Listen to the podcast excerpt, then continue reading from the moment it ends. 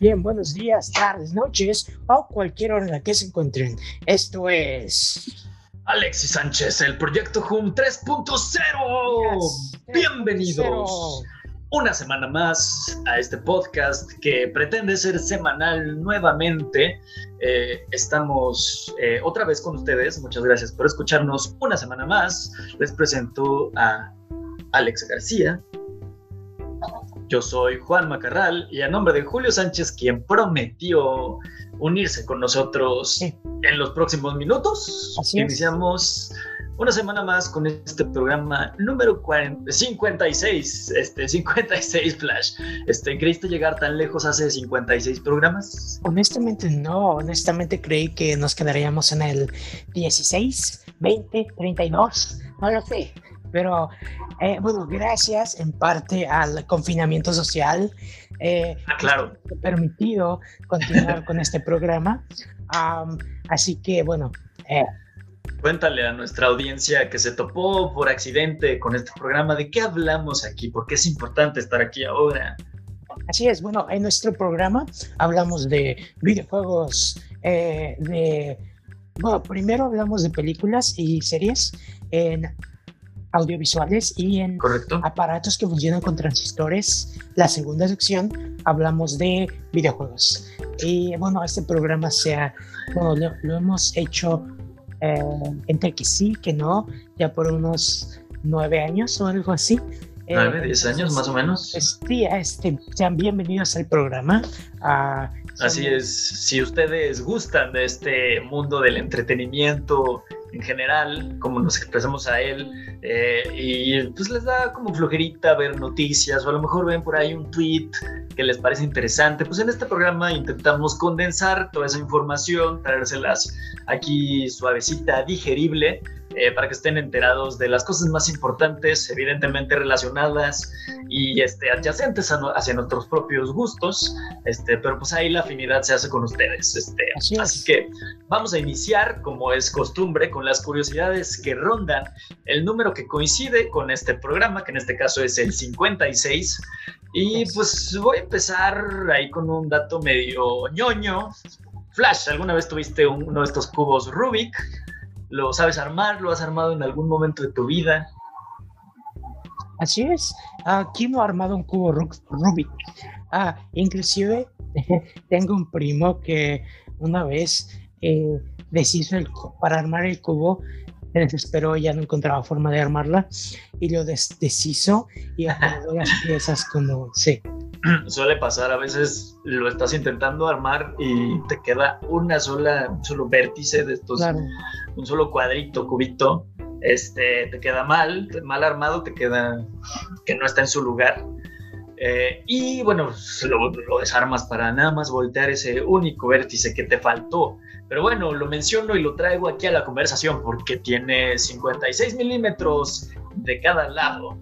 Eh, de hecho, em, no puede ser ni más ni menos porque pues hay cosas muy profesionales y serias hay torneos que se hacen alrededor pues, de este pequeño pedazo de plástico y si no tienen esos 56 milímetros reglamentarios hay problemas, Flash. Entonces, si tú que me estás escuchando eres un fabricante de cubos Rubik, es necesario que tenga esta longitud en cada uno de sus lados.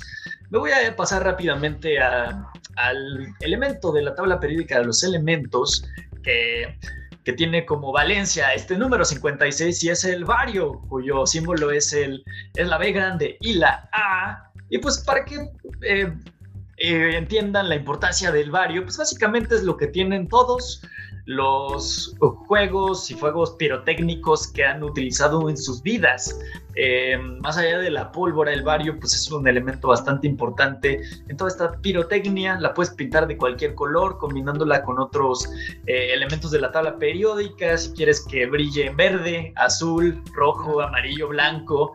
El bario pues es un metal que se lleva con todos estos estas variaciones de los otros metales eh, para hacer que el fueguito sea del color que tú quieres. ¿Quién no ha visto, quién no se ha eh, entremecido con estos juegos pirotécnicos que suceden en Año Nuevo, quizá en el mes patrio de tu país? Hay muchas cosas donde los juegos pirotécnicos son importantes, Flash.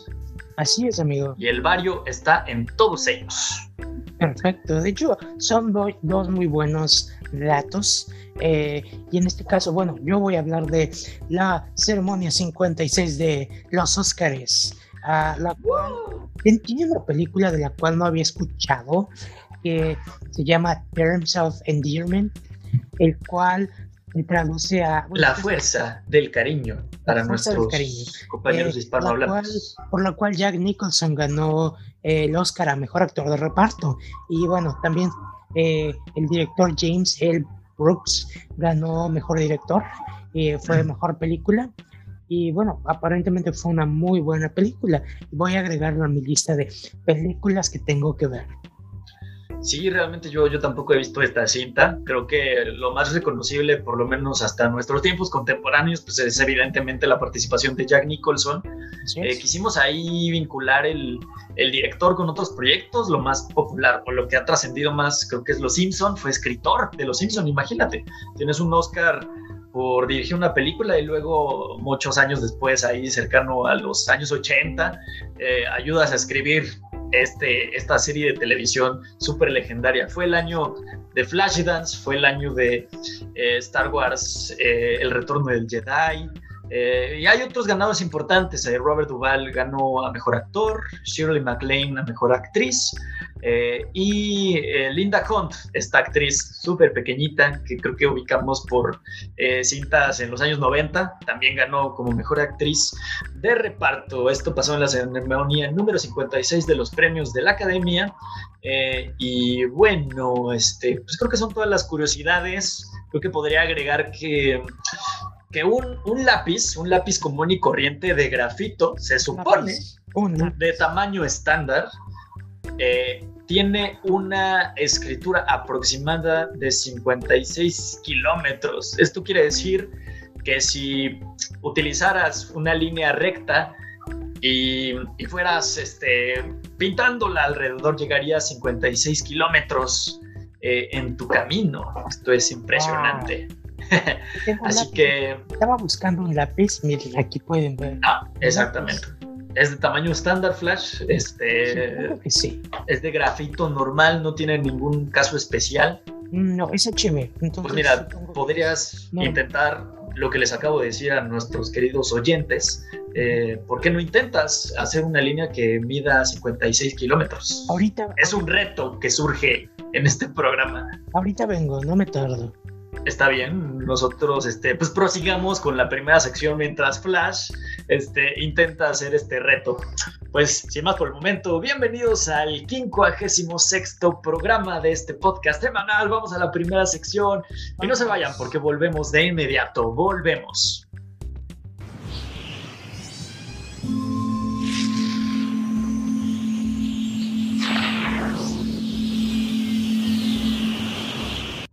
Y bienvenidos a la segunda sección del programa conocida como aparatos que funcionan con no es cierto, estoy equivocado, es conocida como audiovisuales. Audiovisuales, donde hablamos básicamente del cine, de la televisión, de las cosas que pasan por el streaming y todos estos productos audiovisuales que están alrededor de nosotros. Amigo, ¿has visto las Olimpiadas últimamente? Creo que... No las he visto, de hecho, fíjate que como no tengo tele abierta, quise tratar de buscar un canal de streaming que las tuviera y no encontré ninguno. Así que al final dije, ah, está bien, no las necesito. Pero he visto los videos que me han enseñado de, de México, donde la voz de, de Goku en español y la voz de hacen clips. Y también he estado viendo sabes, este, videos de, bueno, las noticias de los mexicanos que han ganado las medallas de, de oro, que digo, de, de bronce. De bronce. Y fue este, ojalá, ojalá. Esta chica que hace gimnasia. y, tiene un comercial. Yo es, la googleé porque no sabía quién era y vi que tenía un comercial de Toyota que está bien pro, me gusta mucho. Y este, y luego creo que fueron otros dos, otras dos personas que ganaron una medalla, ¿no? Bueno, en estos Juegos Olímpicos este, solamente ha habido dos medallas. Eh, una es este en, tiro con arco mixto.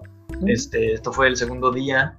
Y la segunda eh, fue en clavados, clavados sincronizados también de la rama femenil. Y este y son las únicas dos hasta el momento. Y hubo un eh, triunfo importante para la selección mexicana de fútbol soccer en la rama también varonil. Y este bueno se pasó a, semifinales. Claro.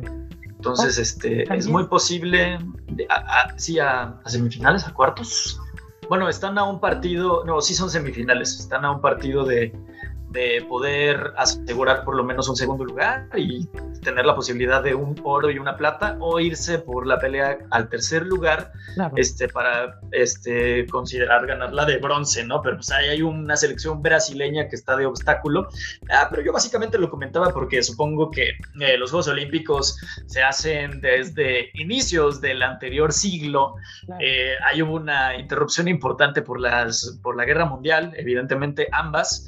Y, este, y básicamente, pues antes era una, eh, una experiencia que no era audiovisual, ¿no? Ha sido gracias a la tecnología que se ha convertido en esto. Y ahorita que decías lo de la ausencia de la televisión abierta, por ejemplo, yo no tengo una televisión en ninguna parte de donde vivo ahora, de mi departamento, este, pero la la cobertura ha sido tan accesible que ahora puedes ver literalmente todo en YouTube, en las páginas este, oficiales de los canales que sí están transmitiendo. Y, bueno, es una experiencia más allá de lo audiovisual, es una experiencia multimedia. Puedes verlo en vivo, mm. a través de todas las eh, emisiones en streaming que están sucediendo, puedes verlo solamente en el marcador, que, que creo que Google trae bastante puntual y, bueno, pues es una experiencia totalmente visual.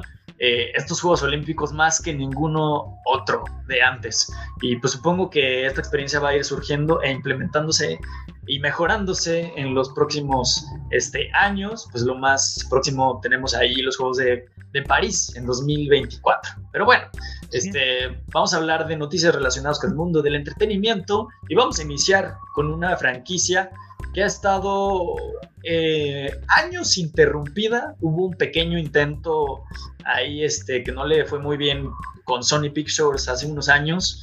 Este, los cazafantasmas, Ghostbusters, Flash.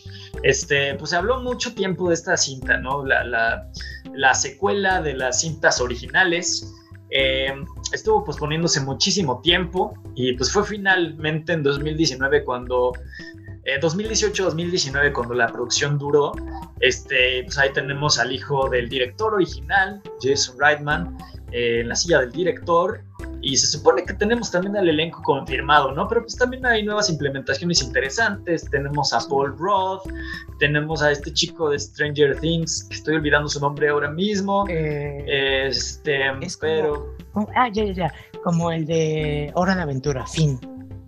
Ah, sí, sí, Finn Wolfhard, tienes toda la razón.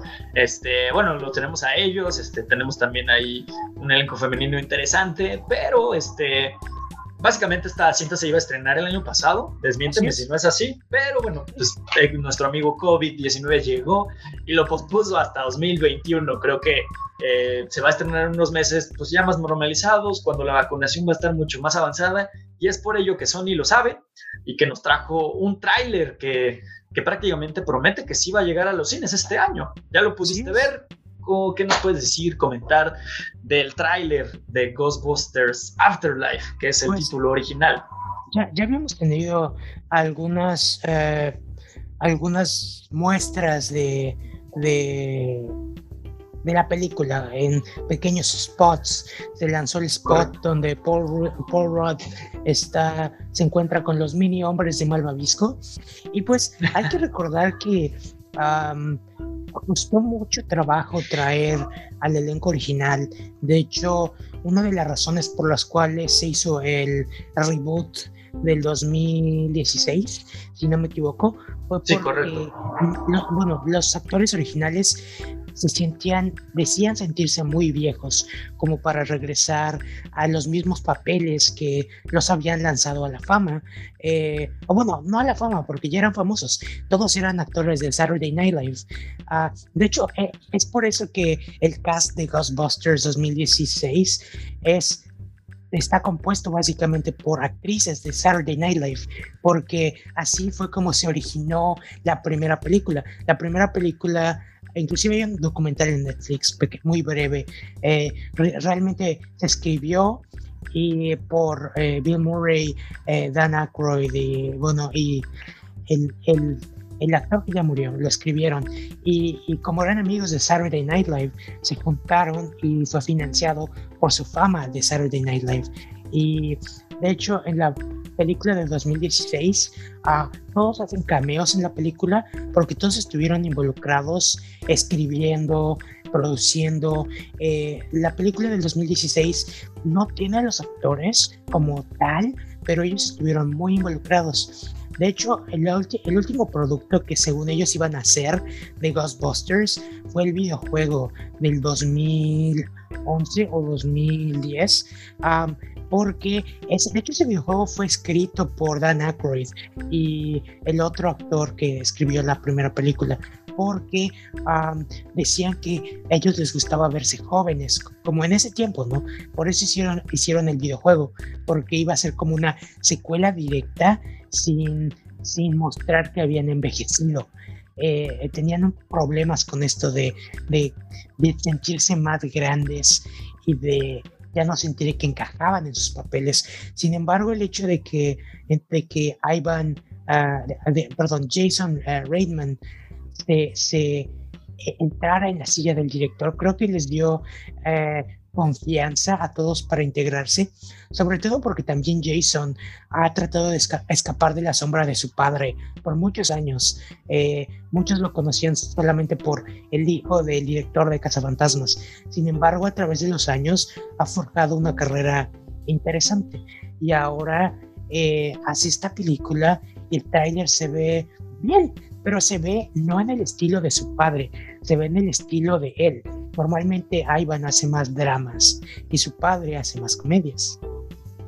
Sí, así es. Realmente eh, todo este, este relato que nos acaba de eh, contar Flash, básicamente fueron todas las dificultades por las que esta producción eh, llegó hasta este tiempo y creo que, bueno, viendo el tráiler, esta, esta noticia la traemos a la conversación por, porque salió un nuevo tráiler, ¿no? Y ahí podemos ver, eh, creo que el acercamiento más eh, efectivo para traer, para hacer una secuela verdadera de, de las cintas originales, ¿no? De, de, los años 80. Entonces, eh, obviamente me parece que en el, en el plot o en la explicación de la trama te dicen como que estos protagonistas son familiares de, de uno de los eh, miembros originales de los cazafantasmas.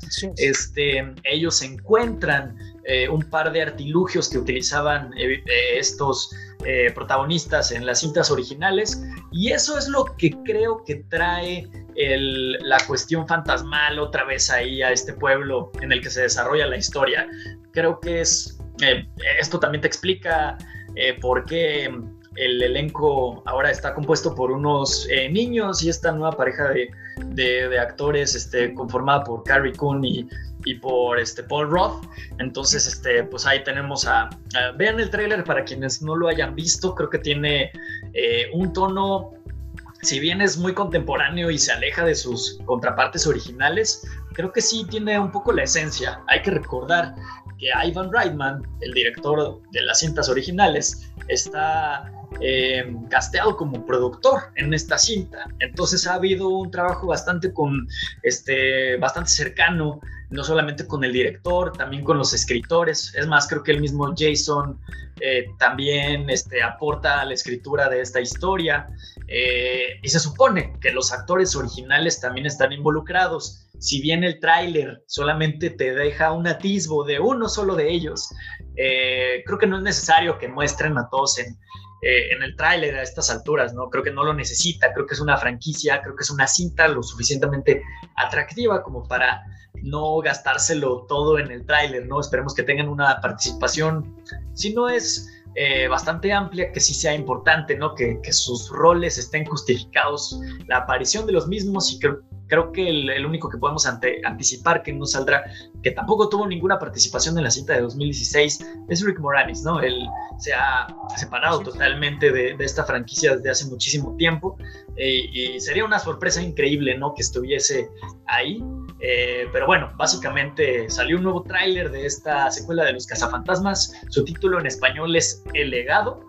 Y pues tiene hasta el momento un estreno programado para el 11 de noviembre. Vamos a ver si esto no se pospone. Vamos a ver cómo avanza esta situación de los cines comerciales. Y no sé si quieras decir algo más relacionado a esta noticia, amigo. No, solamente que, bueno, sí, está. Ah, porque por un momento olvidé el nombre de Harold Ramis, que fue el que coescribió el guion original con Dan Aykroyd y él, es. la sombra de la película, porque Harold Ramis murió hace unos años, como decía Juanma. Entonces, debido a esto, la película, como que, por ejemplo, la familia de los niños, como decía Juanma, son los nietos aparentemente de el personaje de Harold Ramis, que era Egon, me parece. Y pues sí, es, es, es en memoria este actor eh, es una historia, es como si, bueno, no quiero decir que es lo mismo, pero es como si los Beatles hicieran un álbum eh, después de la muerte de, de uno de ellos. O así de, siete, de, cierta forma, ¿no? Creo que Ghostbusters fue sumamente icónico para nosotros, para nuestra generación. Se hicieron caricaturas, eh, un sinfín de cosas y estuvo muy presente en la cultura popular. Exacto. Y, para nuestra generación, sin que nosotros seamos de esa generación, porque realmente somos de una o dos generaciones posteriores, pero así, de, así repercutió en esos tiempos y pues es algo que, que esta, esta cinta, este largometraje está intentando traer, ¿no? Eh, dependerá mucho eh, la recepción que tenga con el público si es que quisiesen extender eh, todavía más esta franquicia con este elenco que te van a presentar en esta entrega. Eh, porque pues creo que las edades y las situaciones se van a prestar para ello. Vamos a, ver si también la cinta eh, es conclusiva o deja un final abierto, eso está por verse, pero si dejara la segunda opción como, como un hecho, creo que este, Sony sabe que quiere extender esta franquicia lo más que pueda. De, hecho, eh, desde la película pasada, desde la película de 2016, Sony fundó está un estudio dedicado a hacer películas de Ghostbusters. Y de hecho también el logo viene en el, remaster que se hizo del videojuego. De hecho, el videojuego de 2000, 2011 me parece, tiene las voces originales y es escrita por, por, por los actores que es por Dan Aykroyd y Harold Ramis. Entonces el juego es canon, entre comillas. Y eh, este estudio, que no recuerdo cómo se llama, eh, está encargado de expandir la propiedad. Así que se espera que haya más, si no secuelas, películas en el mismo universo. Hay que recordar que cuando fue el hack de Sony hace algunos años, se reveló que inclusive se estaba planeando un 21 Jump Street con Ghostbusters. O sea, creo que querían poner 21 Jump Street en pero con todas las franquicias así como este aledañas afines eh, con el mismo terreno de, bueno, no policiaco, ¿no? Pero sí como eh, de un grupo de, personas que, que con base en una organización tipo policiaca, este, hacen algo, ¿no? Ahí con, con, una trama interesante. Sí, vamos a ver, realmente tiene todas las cartas este, sobre la mesa para, para ser exitosa y evidentemente pues el tema de la taquilla eh, sobre todo con un estreno tan importante como Black Widow, ya vamos a hablar sobre eso este, a continuación, eh, pueden hacer que estos sueños, estos proyectos puedan concretizarse, porque creo que eso es lo que más ha eh, detenido los, los proyectos a futuro de las cosas que se han estrenado, por lo menos en este y el año pasado. Ya, ya encontré el nombre de la productora, se llama Ghost Corps. Ok, Sí, sí. Ah, ok, güey, sí, de hecho está aquí en, la Wikipedia de Ghostbusters la franquicia, nada más para confirmarles otro dato, este, el videojuego del que les habla Flash, eh, ¿dónde está el, el, año en el que se hizo? Pero bueno, es una productora que básicamente está eh, en funcionamiento desde 2014, entonces este, ahí lo tenemos. Eh, vean el tráiler de Ghostbusters, El legado, eh, y, prepárense para lo que viene este mes de noviembre, si es que los planes de Sony no cambian. Así que vamos a cambiarnos de franquicia con, unas, con un par de cintas que ya se estrenaron, un par de cintas que ya les hemos anticipado también en este espacio, en este podcast. Vamos a empezar con Green Knight Flash, El Caballero Verde, una cinta de la cual tú ya pudiste ver. ¿Qué te pareció? ¿Qué nos dices? Voy a no voy a dar spoilers, pero voy a decirles que es una buena película. Es una película que me gustó bastante. Leí la historia original antes de leer, antes de ver la película. La cual se llama The Green Knight. Y de hecho es, un cuento de hace 700 años uh, de, de, la época del rey Arturo, que ha sido traducido muchas veces. Así es. Escrito en el idioma inglés antiguo. Exactamente. Cuando hablaban de I, they y cosas así. Este, entonces. Sí, que era un idioma eh, con más influencia sajona que latina, como hoy es. en día, que las personas piensan que el inglés no es un idioma romance. Sí lo es, no en su totalidad, pero tiene muchísima influencia del latín. Entonces, básicamente la historia, uh, les voy a contar la historia del libro, porque la historia del libro y la historia de la película son muy diferentes. La historia del libro básicamente tiene al, nieto del rey, perdón, el sobrino del rey Arturo, que lucha contra el caballero verde y le corta la cabeza.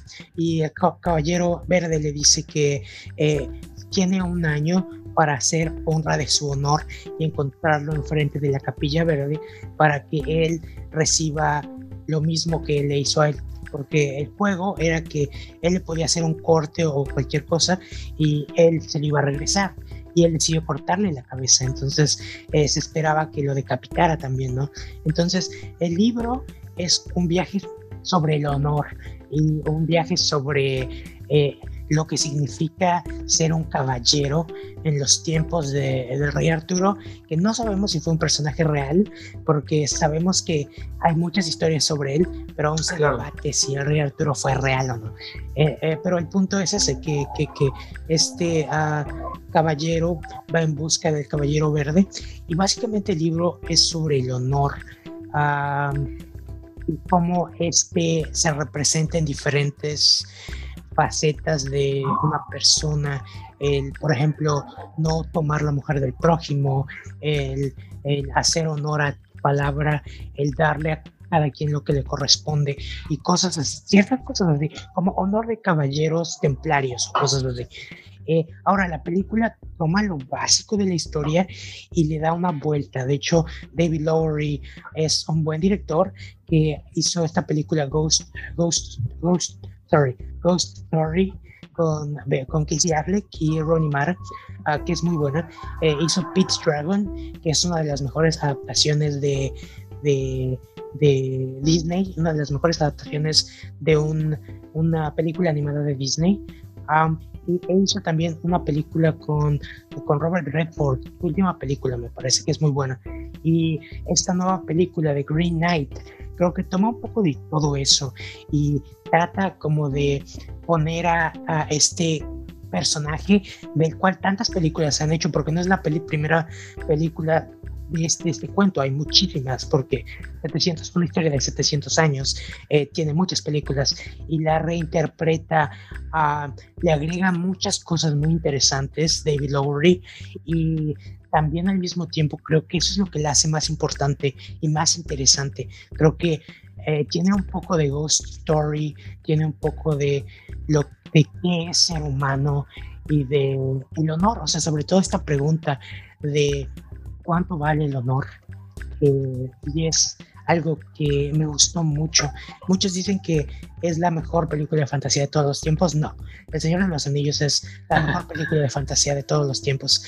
Porque en primer lugar, el libro original no es fantástico. Como... La, la trilogía completa, ¿no? Más que una película en específico. Claro. Eh, eh, en, el libro no es fantástico. El Lower, Lower, David Lowery convierte a la historia en algo un poco más fantástico, lo cual lo hace más rica e interesante. Y sí, me, gustó muchísimo.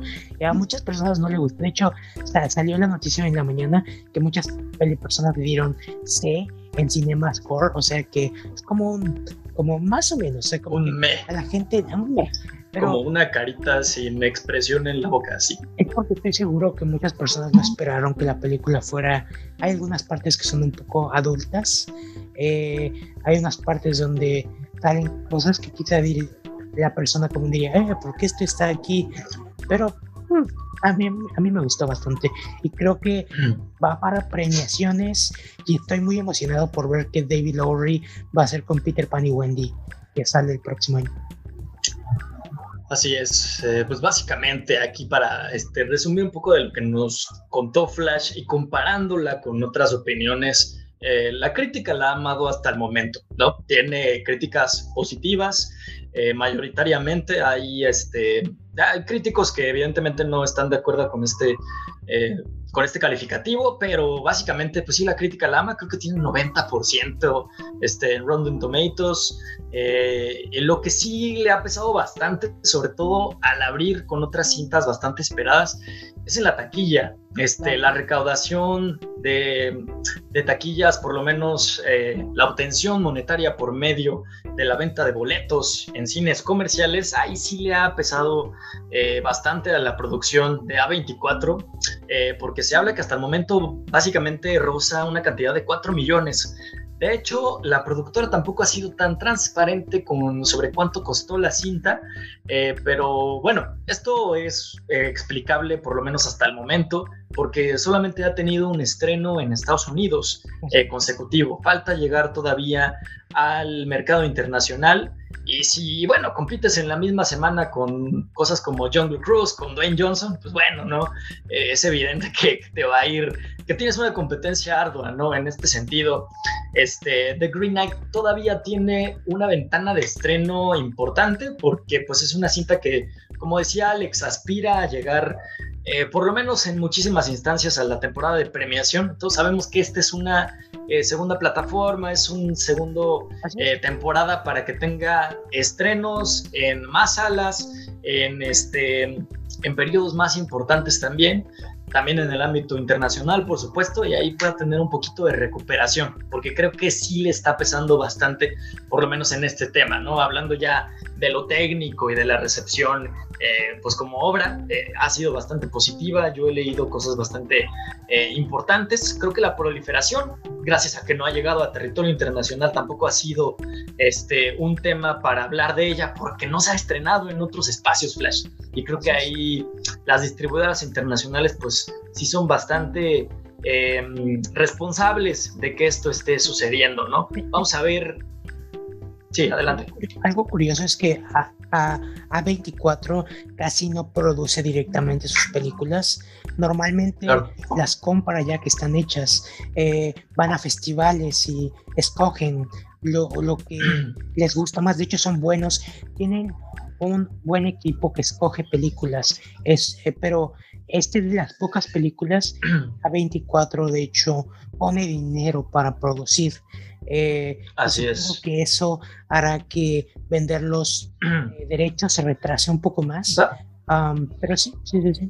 Básicamente es una producción independiente. O sea, si lo pusiéramos así en términos monetarios, en términos. Es una producción independiente que se mira como una película triple A clase, clase S, este, SSS de las productoras que gasten más dinero en ella. Así es como yo he estado leyendo que se ve.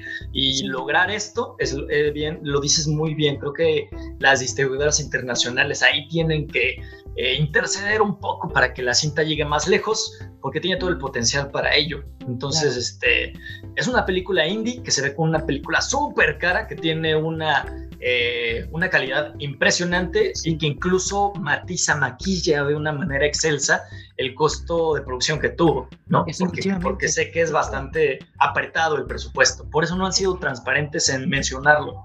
Así, dicho, el director dijo que jamás va a volver a hacer, a tratar de hacer una película de esa magnitud por el dinero que la hizo. Eh, el director inclusive se enfermó mientras, durante la grabación, estuvo muy enfermo y, y aparte tuvo que lidiar con costos de producción y todo. Exactamente. Sí, claro, claro. Y aparte, en una producción interrumpida, por lo menos la postproducción en tiempos post 2020, pues está todavía más cañón, ¿no? Esto incrementa costos, pero también reduce la eficiencia. Entonces, al tener un producto tan cohesionado ya simplemente en el ámbito cinematográfico, pues es una, es una maldita proeza, Alex, simplemente, ¿no? Punto. Este, pues esperemos, ¿no? Este, productoras internacionales que tienen este, presencia en México, por favor, traigan esta cinta pronto. Eh, creo que, bueno, en este verano con tanta competencia, creo que no es muy buena idea, pero si la traes en los meses de septiembre, octubre, va a ser una joya y vas a tener las salas llenas cuando ya estén, obviamente, más abiertas y con mayor capacidad posible. Así que tráiganlo. Pero pues vayamos con la otra cinta que se estrenó esta semana, que bueno, este sí es un blockbuster este, en todos los sentidos, ¿no? En, este, en la aplicación más grande que podemos utilizar de esta terminología de blockbuster y pues el renacimiento, ¿no? La promesa, la mejor película con las mejores calificaciones que ha tenido DC Comics en los últimos años, antes de la trilogía de Nolan, eh, yo creo, ¿no? Este, The Suicide Squad, la película de James Gunn para DC y Warner, que la está petando en absolutamente todos los sentidos. Tiene casi una eh, calificación sobresaliente, casi perfecta por parte de toda la crítica especializada. Tienen 97%, una cosa como esa. Eh, y bueno, la gente, la audiencia la ama, el, el elenco, todas las personas que participaron en esta producción aman al director. Vemos brillar el futuro de DC aparentemente. Eh, ¿Tú ya la pudiste ver, Alex? Ah, aquí sale hasta el jueves, el jueves de, estas, de esta semana. Así que todavía faltan unos pocos días. Así es. ah, allá también me parece, creo que sí. Sí, aquí sale hasta esta semana que está a punto de iniciar, solo que llegará un día antes. El jueves ya lo vamos a tener aquí en salas mexicanas por lo menos. Este, y yo ya empiezo a ver movimientos. Este, mi trabajo está enfrente de una plaza comercial tipo Angelópolis en Puebla, no lo sé, Santa Fe en la Ciudad de México más o menos. Este, y yo ya pudo ver por lo menos preventas, una pequeña fila en el cine que fui este, a comprar comida eh, este viernes y ya están anunciando la, cinta. Veo que ya está un poco más normal la cosa. Y si yo creía que con Black Widow este, había habido gente en el cine, creo que esto va a ser muchísimo más sobresaliente para el Escuadrón Suicida Flash. Imagínate eso. Sí, me imagino. Ah, bueno, creo que lo único que va a detener a la recaudación es que es clasificación R. Ah, y R. Así es. No, no R suavecita. En México le dieron clasificación C. Ha habido otras cintas que les han dado la clasificación D y esto todavía reduce más sus posibilidades de recaudación, pero es algo que ya pudimos ver, un experimento que salió bastante avante, bastante exitoso con las dos cintas de Deadpool. No necesitamos más, este, más ejemplos porque es una cinta que ya, son dos cintas que ya lo lograron, Claro. Lo, lo, pudimos ver un poco más reducido la recaudación con Logan, con la última película de Hugh Jackman interpretando a Wolverine, y pues ahí lo tenemos. Este, sí va a ser un obstáculo, evidentemente no va a ser un, una opulencia, ¿no? Para el gastadero en, en, boletos de cine, pero este, en el tema de Estados Unidos, por cómo le va a ir, y un experimento ahí medio similar con Black Widow, esperamos que la primera semana sea eh, excelente para la recaudación de taquilla, pero vamos a ver si lo puede sostener para la segunda semana, porque también va por HBO Max y esto también es importante. Así es. De hecho, aún no tenemos una película grande que sea exclusiva de un servicio. Probablemente la primera sea eh, Shang-Chi, que va a salir en septiembre. Exclusiva de los cines, ¿no? Más que de un servicio de streaming. Sí, sí pero fuera de eso todas las otras van a salir bien rápido en servicios. Bueno, ¿sabes cuál también? Free Guy, la película de sí, Ryan, de Ryan Reynolds, así es. Va, va, también solo es para cines, entonces. Esa mención va a ir en la polémica junto a Black Widow, no te preocupes. Sí. Sí, pero bueno, básicamente de Suicide Squad la crítica la está amando, muchos insiders, la prensa especializada también ya pudo ver, ya tenemos las primeras reacciones de la nueva cinta de James Gunn y parece que es excelsa en todos los sentidos. Este, esperemos que también recaude bastante, esto es beneficioso tanto para la industria como para los seguidores, como para los fanáticos. Este, si viven en Estados Unidos la van a ver también disponible por HBO Max Y si viven de este lado de la frontera, amigos, escuchas, tú que me estás escuchando en este preciso momento, intenten ir al cine, por favor. Si no están dispuestos a acudir a estos complejos donde se reúne muchísima gente, muchísimas personas, eviten piratearla. Ya le fue bastante mal con ese este, con ese tema a Black Widow, ya perjudicó a Scarlett Johansson, ya perjudicó a Marvel, a Disney, ahorita vamos a explayarnos en eso, pero no la pirateen chicos, por favor, eviten hacerlo. Si sus ansias son inevitables por ver la cinta, intenten ir al cine con todas las eh, precauciones eh, pertinentes, evidentemente, o si no, espérense, espérense un mes para que esté disponible ya en nuestro territorio, también gracias a HBO Max, pero eviten piratearla, por favor. Sí, así es, definitivamente. Yo a Suicide Squad la voy a ver en IMAX, yo creo, porque ya, ya he estado yendo al cine aquí en Nueva York. Pues ya, estoy vacunadito y, y en H, ustedes saben que eh, en Nueva York la vacunación está muy bien. Lo, digo porque en otros estados de, del país, de Estados Unidos, eh, las cosas todavía están muy duras y hay muchas personas que aún habiendo vacunas disponibles no se han querido vacunar y ha sido muy difícil. En Estados Nueva York tiene 80% de personas vacunadas, eh, lo cual es muy bueno. Entonces, si pueden vacunarse, a para hacer la vida más segura para ustedes y para otras personas, no lo duden y, este, y disfruten del cine. Así es. Yo que vivo en la frontera de México con Estados Unidos, este, yo ya tengo la primera vacuna. Este, no se los comenté porque creo que fue en estas, en este lapso que estuvimos sin programa. Espero, este, creo que la próxima o esta de la otra ah, semana la segunda dosis, este, pero bueno, las convocatorias ya se abrieron en los otros estados, por lo menos de la República Mexicana.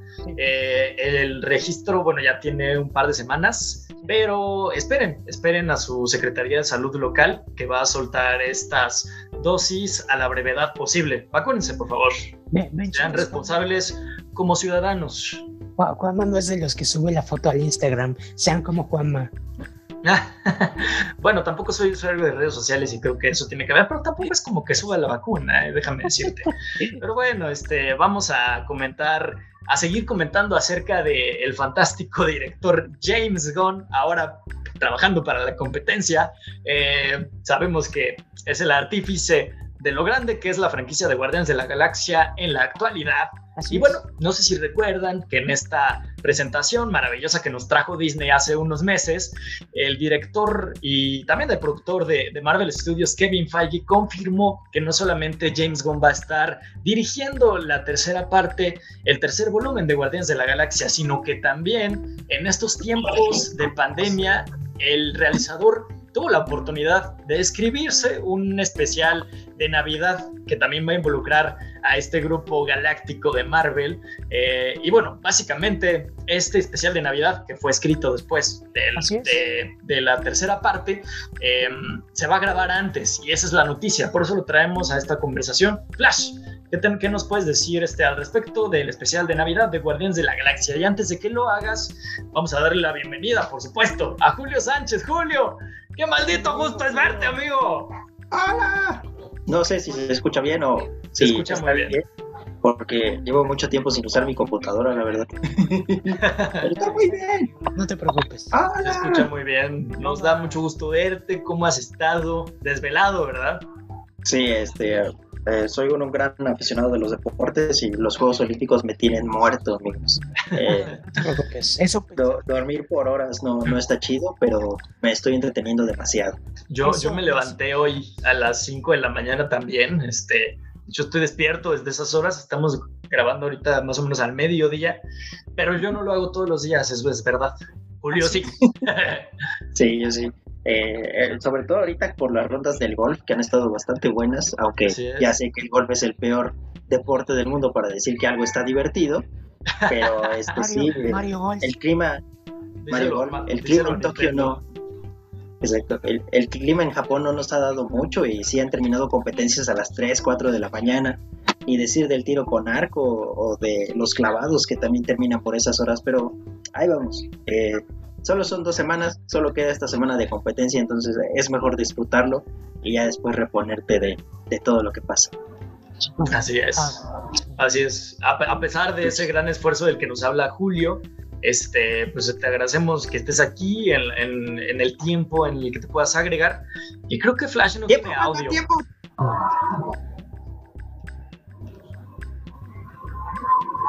Así que bueno, básicamente la información es esa, que el especial de Navidad de Guardianes de la Galaxia está a punto de iniciar su producción, literal, en las próximas semanas, días, no lo sé. Así es. Ah, Guardianes de la Galaxia 3, el primero el especial de Navidad, se va a grabar pronto. Y acabando en noviembre, se grabará Guardianes de la Galaxia 3. James Gunn eh, ya tenía, dijo en una entrevista recientemente, que tenía el guion desde hace varios años. De hecho, desde hace tres años, exactamente, desde que iba a dirigir la película anteriormente. Y pues ah, dice que es el mismo guion. De hecho, tengo la sospecha de que el especial de Navidad va a servir para arreglar las cosas de continuidad, para que la película no, no tenga que cargar tanto peso. Y de hecho es lógico si te pones a pensarlo, ya que muchos eh, insiders dijeron que eh, el especial de Navidad es esencial para poder apreciar mejor Guardianes de la Galaxia 3. Entonces creo que eso es un gran indicador. Sí, ahora que tenemos más o menos el multiverso, yo quisiera que Santa Claus fuera canon y no sé por qué y sé que este especial es lo más cercano a eso. Es posible, de hecho, James Gunn ama por alguna razón el especial de Navidad de Star Wars y creo que se inspiró en él. Está bueno. Este especial de Navidad. Los Ewoks, Boba Fett. Muchas cosas salieron de ese especial de Navidad y pocos lo saben. De hecho. Me encantaría que los Porks se hiciera canon en el MCU. Estaría buenísimo. Oye, sí. De hecho, eh, en, entrevistas con James Gunn, recientemente dijo que ha hablado con gente de Marvel y con gente de DC sobre un posible ah, crossover entre ambas compañías. Y él sugería que quería hacer una película con Harley Quinn y Groot juntos. ¿Y con quién juntos? Groot. Ah, Groot, ok. Pues si hay alguien con el suficiente poder creativo para hacer eso, creo que es James Gunn. Aparte, no solamente funcionando como un pegamento ideológico, sino también interinstitucional. La mejor persona ahorita para hacer eso, pues es James Gunn. igual, ya, ya está jugando con su suerte, ¿no? Está bien que le está yendo bien en los dos lados, pero cálmate. Ay, bueno, Julio, hace meses. DC Comics se arregle. La, crisis de DC Comics económica, hace meses ahí trajo, la prensa sacó notas de que Disney lo podía comprar, o sea, no es descabellado, ¿eh? No es descabellado. Oye, extraño, pero sí, es cierto. De hecho, a, Apple, Apple TV quiere comprar A24 eh, Sony todo el tiempo, todo el mundo dice, oh, todos quieren comprar a Sony. Y también se ha hablado de, DC porque aparentemente no le es tan redituable a Warner como lo esperaban. Así que sí, DC podría ser vendido. Ahora que lo dices, imagínate que en un universo paralelo, este Sony se alíe con DC Comics y traigan Spider-Man a DC. Espera, acabo de, acabo de recordar que DC ya ni siquiera es de Warner Warner. Warner ya ni existe, es AT&T. Ahora es de Discovery Channel. Ah, Exacto. va a ser de Discovery Channel. Eso significa que James Gunn puede hacer Shark Week con King Shark. Probablemente. Ah, yo digo que sí, va a pasar, va a pasar. Sí. Ay, si Steve Irwin viviera todavía. Se cruzaría con Killer Croc, obviamente. O con la cosa del pantano, ¿no? Este, Ándale. Hay un mini corto. bueno, chicos, ¿qué, más noticias tenemos estas? Claro, ahí hablando de proyectos a futuro, pues tenemos este el universo del conjuro que está muy bien posicionado en la actualidad Eh, pero hay otras franquicias de terror que no solamente Halloween, por ejemplo, que también está a punto de estrenar su nueva cinta. Hay otras franquicias que también han sido legendarias para este género cinematográfico y creo que por lo menos todos los que gustan de este género y a quienes no les gustan concuerdan con que El Exorcista es la mejor película de la historia, o sea, la de 1973, la cinta original que dirigió William Peter, no, este William Friedkin, si estoy pronunciando bien su apellido, este y que bueno, yo investigué un poco para esta noticia porque francamente me sorprendió y la franquicia del Exorcista está bastante extendida. Yo solamente conocía sabía que había secuelas, pero no sabían que eran canónicas dentro de su mismo universo. Eh, o por ejemplo la serie para la televisión, eh, que este que creo que es de 2016, no tiene mucho que se estrenó, también era canónica o que de alguna manera estaba vinculada. Bueno, básicamente... ¿No mexicano en esa serie? Sí, Poncho Herrera. Es Poncho Herrera. Así es. Bueno, básicamente se anunció que va a haber una nueva trilogía dentro de esta franquicia eh, y lo interesante es que eh, todas van a ser dirigidas, no sé si escritas, por David Gordon Green, este director americano que ha tenido este éxito en los últimos años. Así que Flash, tú conoces este un poquito más sobre este director, sobre este proyecto. Cuéntanos, ¿quiénes se nos viene para los próximos años de esta nueva trilogía del Exorcista? Así es, bueno, David Gordon, David Gordon Green es un colaborador de Danny McBride. Los dos se juntaron para hacer el reboot de Halloween hace tres años. Ah, fue muy bien recibido. Hicieron dos películas más. La tercera se está filmando y la segunda ya va a salir este año. es Halloween Kills. Ah, bueno, Correcto. Fueron tan exitosos con estas películas que se juntaron de nuevo para revitalizar ahora la franquicia de El Exorcista. Van a tomar la primera película como referencia y al personaje y a la actriz de la madre del Exorcista y la van a convertir en una nueva trilogía. De hecho, esta nueva trilogía, ¿qué actor tiene? Tiene, no, no recuerdo si tiene a Daniel Kaluuya o tiene a eh, la Kit Stanfield. Creo que es la Kit Stanfield, a el que se une a ellos. Eh, aparentemente las películas van a tener que ver con, eh, buscan información sobre este demonio Pasasu o Posasu, Pasusu, algo así. Y, básicamente ah, es el demonio de la primera película y creo que quieren tomar esto para lanzarlo como Halloween, básicamente. Sí es. Y para una franquicia que, como dices, este, bueno, parece que tiene trilogías, pero por tantas versiones que han sacado a lo largo de los años, ¿no? Eh, así bien, este, es, es difícil pensar que tiene continuaciones y las tiene, pues creo que también su versión original y todos los este, materiales extendidos que han salido a lo largo de los años, pues también la han permitido mantenerse en vivo, ¿no? Eh, yo no la he visto, la verdad, El Exorcista, pues como saben, son de mucho de miedo. La intenté ver una vez y eh, fue un grave error, no llegué ni a la mitad. Eh, sí me dio mucho miedo. Pero he visto la película de broma y la película de broma es muy buena. sí, yo, yo recuerdo que la vi una vez. Bueno, no, no, la, la he visto muchas veces, pero la última vez que la vi, la vi con mi hermano y me dio mucha risa en muchas partes.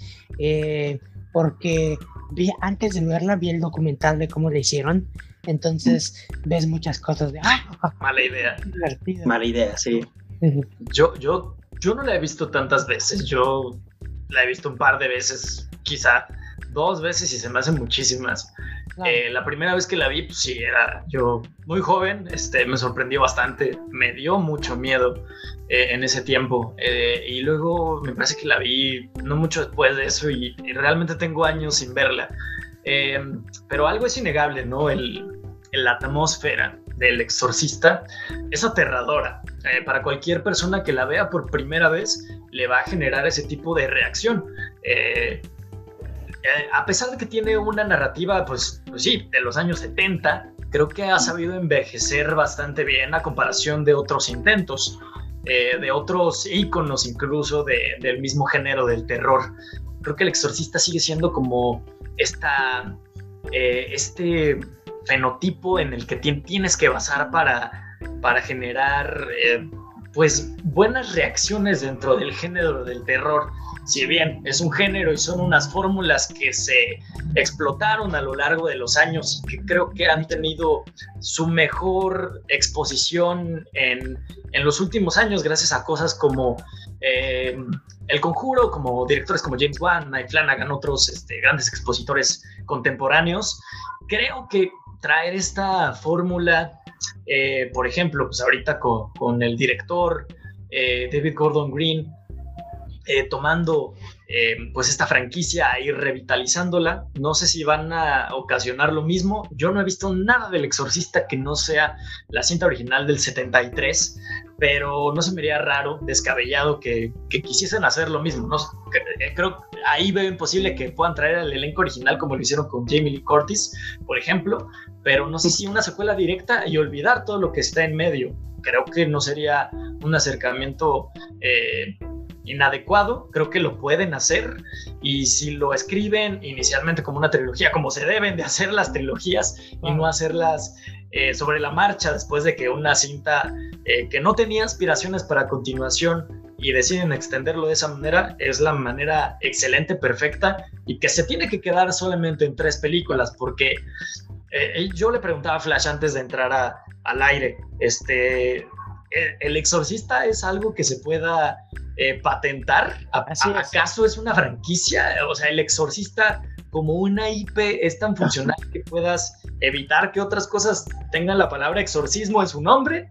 No lo sé, pero con un proyecto de estas características, eh, así como lo ha sido la franquicia de Halloween, que bueno, la primera cinta fue totalmente impresionante, excelsa, buenísima. Estamos a punto de ver la segunda parte este, este octubre, si yo no me equivoco, y la, la última cinta que se está grabando en la actualidad, creo que es la, el tratamiento correcto que deberían tener pues todos estos géneros e íconos del terror. Vamos a ver si el exorcista sale avante con este proyecto. Creo que todos, todos los personajes clásicos del terror, por lo menos de la última mitad del siglo pasado pueden tener el mismo tratamiento. Vamos a ver qué sucede.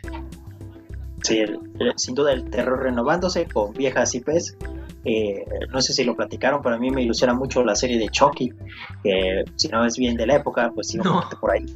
No lo hemos este, es increíble, la verdad. Y su, su canon de Chucky también es increíble. Hay como ahora tres monstruos porque está dividido el monstruo principal y entonces ahora con el exorcista de regreso, pues también pensar en todo lo que puede ser, como dices, revivir esas, esos ambientes, ¿no? A diferencia de Halloween, pues no tienes un monstruo o un villano tal cual ahí este, físico para decir, pues a partir de aquí construyo la saga.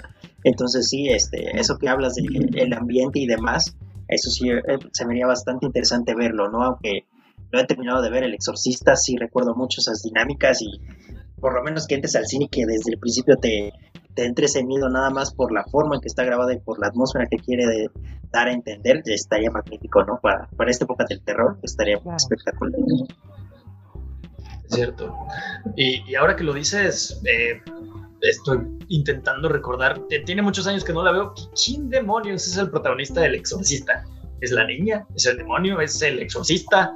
¿Es el, el otro padre? ¿Es, es la familia de la niña? Qué interesante, nunca me lo había planteado de esa manera, pero para darle un poco de continuidad, o sea, no lo sé, si nos fuéramos ahí a la superficialidad del imaginario colectivo, creo que para todos la protagonista es la niña, no es la niña poseída, es la a quien exorcizan. Entonces, no sé qué tan complicado sería trasladar eso porque sí, como dices, no hay un monstruo, no hay, no hay un icono. Creo que el exorcista funciona también porque pues es un conjunto de todo ello y el hacerlo, el quererlo hacer una trilogía, una franquicia, pues tendrías que darle continuidad de alguna manera. Eh, sí. Recientemente vi un programa en, Shutter, que es un como mini documental que se especifica en uh, por qué las películas de, con fantasmas y exorcismos y todo esto, eh, em, se cree que muchas de ellas están malditas y cosas así. Eh, bueno, básicamente en varias de estas películas eh, murieron personas del crew o pasaron accidentes o chocó un avión donde casi se suben los productores. Entonces, al principio, porque recuerdo que mi papá cuando yo era niño contaba historias de similares, ¿no? Oh, no, esa película, este, murió alguien durante la filmación, cosas así. Y checando este documental, pues básicamente muchas de estas cosas eran coincidencias que la productora ocupó para aumentar la fama de la película. O sea, ocupaban estas muertes o inclusive buscaban estos sucesos específicos solo para decir, oh no, la película es tan maquiavélica y terrible que la gente del crew tuvo problemas y este, y no recuerdo cuál película fue, creo que fue Halloween, que alguien del crew murió o fue asesinado por un asesino serial y entonces como que eso lo convirtió lo hicieron explotar para que se convirtiera como en la publicidad que atrajera gente a ver la película. Y decían no es que alguien y luego deformaban la historia y luego la gente ya decía no es que alguien murió durante la película y no, no era eso, era algo totalmente diferente. Pero cuando se va de boca en boca y más antes, sin internet para confirmarlo, pues ya saben, Sí, es como las construcciones, ¿no? Que dicen que tiene que morir un albañil o algo así para que la, la construcción no se caiga, cosas así. Y dicen que de entre los inventos siempre puedes encontrar personas, así más o menos, para que tu película de terror tenga éxito, pues mata.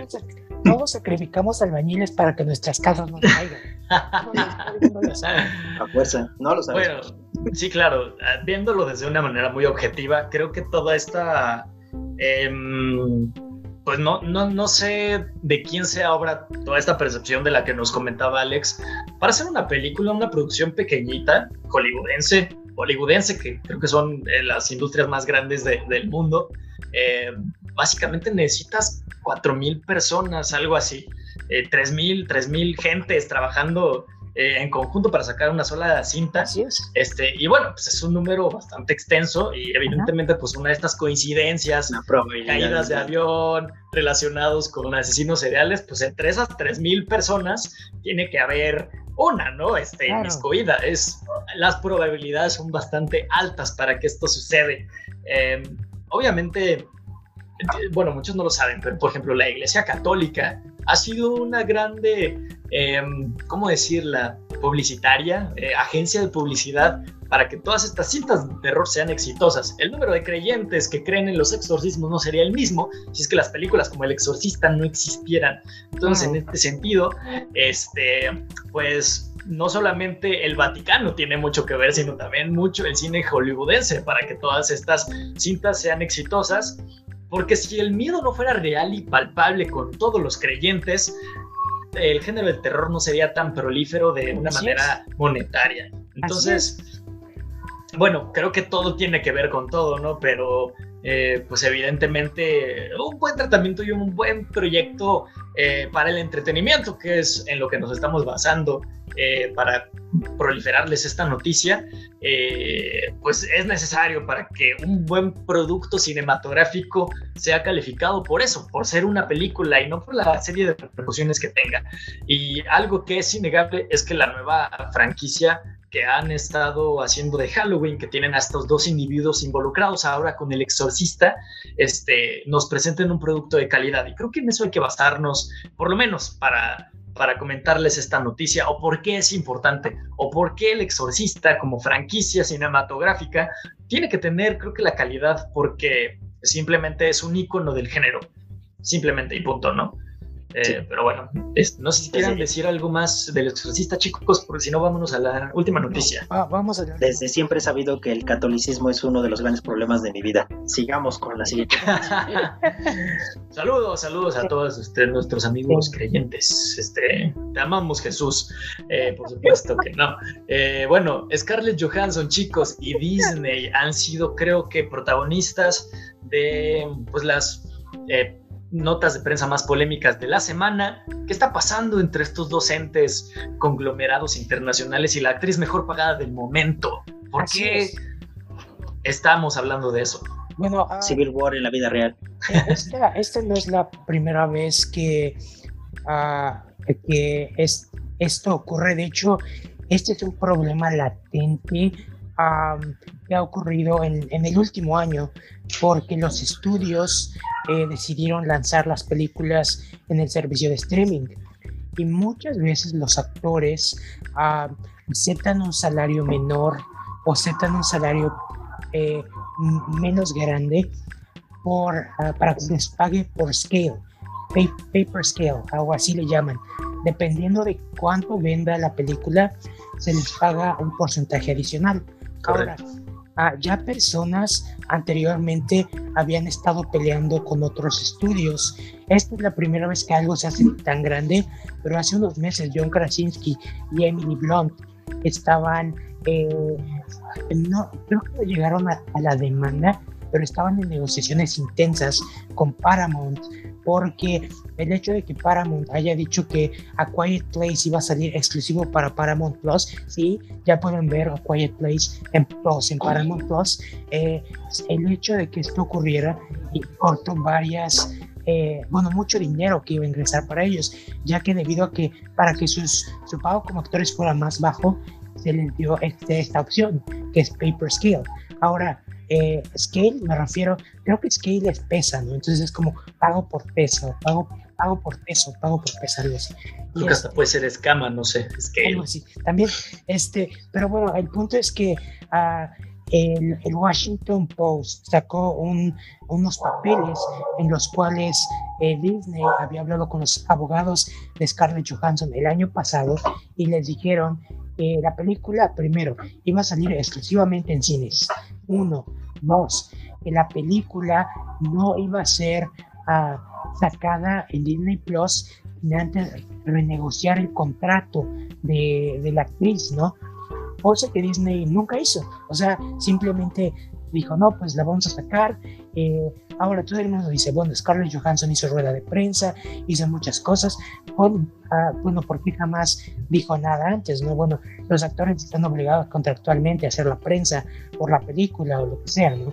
Ahora, eh, ayer Kevin Feige, Kevin Feige salió un, no, no, no exactamente un, un, anuncio de Kevin Feige, pero salió algo que dice que Kevin Feige estaba muy molesto con Disney por el trato que le dieron a Scarlett Johansson y al lanzamiento de la película, ya que les habían prometido que iba a salir en cines, ¿no?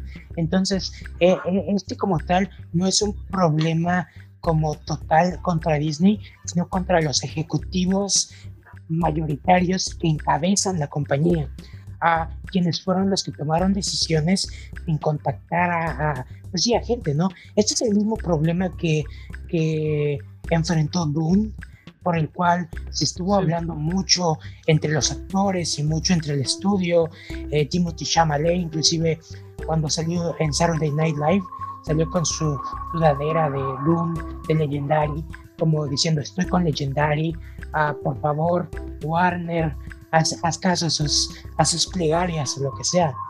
Entonces, pues sí, o sea, eh, espera que si Scarlett Johansson eh, procede y si este juicio eh, se arregla de alguna forma, pues sea beneficioso para otros actores que puedan pronunciarse al respecto también, y no solo actores, sino también escritores, eh, eh, personas adentro del crew que también tenían contratos similares, ¿no? En este caso, el cambio, porque Disney lo que hizo literalmente fue pasar todos los ingresos a Disney Plus, que es una entidad diferente, y es difícil hacer un trato así, porque entonces ellos ya no pueden pelear con su contrato, porque su contrato era para cine, y es una cosa muy compleja.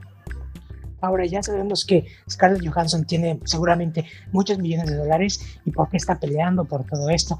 Pues de cierta forma eh, es un contrato y, repito, puede ayudar a que otras personas que están en el crew se beneficien a largo plazo, lo cual siempre es bueno para todos, ¿no? Claro. Eh, de hecho, creo que es importante traer una noticia de hace unos años. Creo que antes de que se estrenara Infinity War, el elenco principal de Avengers, eh, conformado por Robert Downey Jr., Chris Hemsworth, Chris Evans, etc., etcétera, Mark Ruffalo, impugnaron eh, dentro de un este, contrato medio exclusivo para este elenco original de seis personas que participaron en la primera cinta de 2012 para que sus salarios fueran eh, igualados eh, en proporción, algo así. Porque Robert Downey Jr. ganaba una millonada a comparación de Jeremy Renner y Scarlett Johansson. Eh, ellos renunciaron a una parte de su salario para que todos ganaran lo mismo, por lo menos en esas dos cintas, en Infinity War y en Endgame. Eh, esto fue un proceso medio delicado en el tema interno de los actores porque pues les repercutió de una manera un poco negativa con el estudio, con quien pagaba los sueldos, que en este caso era Disney, ¿no? Entonces, básicamente fue como algo que Disney no quiso en un principio, pero que tuvo que eh, ceder, pues gracias a la repercusión mediática, porque los actores, las estrellas de Hollywood, de, tu, de tus cintas más importantes de la historia prácticamente, eh, estaban involucrados. Entonces, el llegar y todavía hacer un trato posterior con Scarlett Johansson para protagonizar una cinta más en solitario, donde ella es totalmente la protagonista, eh, pues tuvo que haber eh, sido una negociación bastante difícil, porque acordar una cantidad en especial y, por ejemplo, de lo que nos hablaba Flash hace un momento, eh, no aplicaba en estas dos cintas porque compartías pantalla con otros 16 protagonistas o actores o no sé cuántos. En cambio, en esta cinta solamente, pues quien tenía que brillar era Scarlett Johansson. Creo que se me va a acabar el tiempo. Sí. La pausa. Entonces, básicamente, imagínense, o sea, cuántas horas se sentaron los abogados de Scarlett Johansson con los abogados de Disney. O sea, estamos hablando de gente que no es creativa, que no es ni Kevin Feige ni Bob Iger, o sea, que son señores abogados que solamente están pensando en los intereses económicos. Entonces, que hoy en día, o sea, prácticamente parece como una teoría de la conspiración orquestada por Disney para beneficiarse económicamente del lanzamiento de Black Widow y que los directamente involucrados, que en este caso la mayor parte iba a ser para Scarlett Johansson, no fuera así. Entonces, ahí es donde entiendes eh, por qué lo está haciendo ella como, como actriz. Porque pues es evidente, ¿no?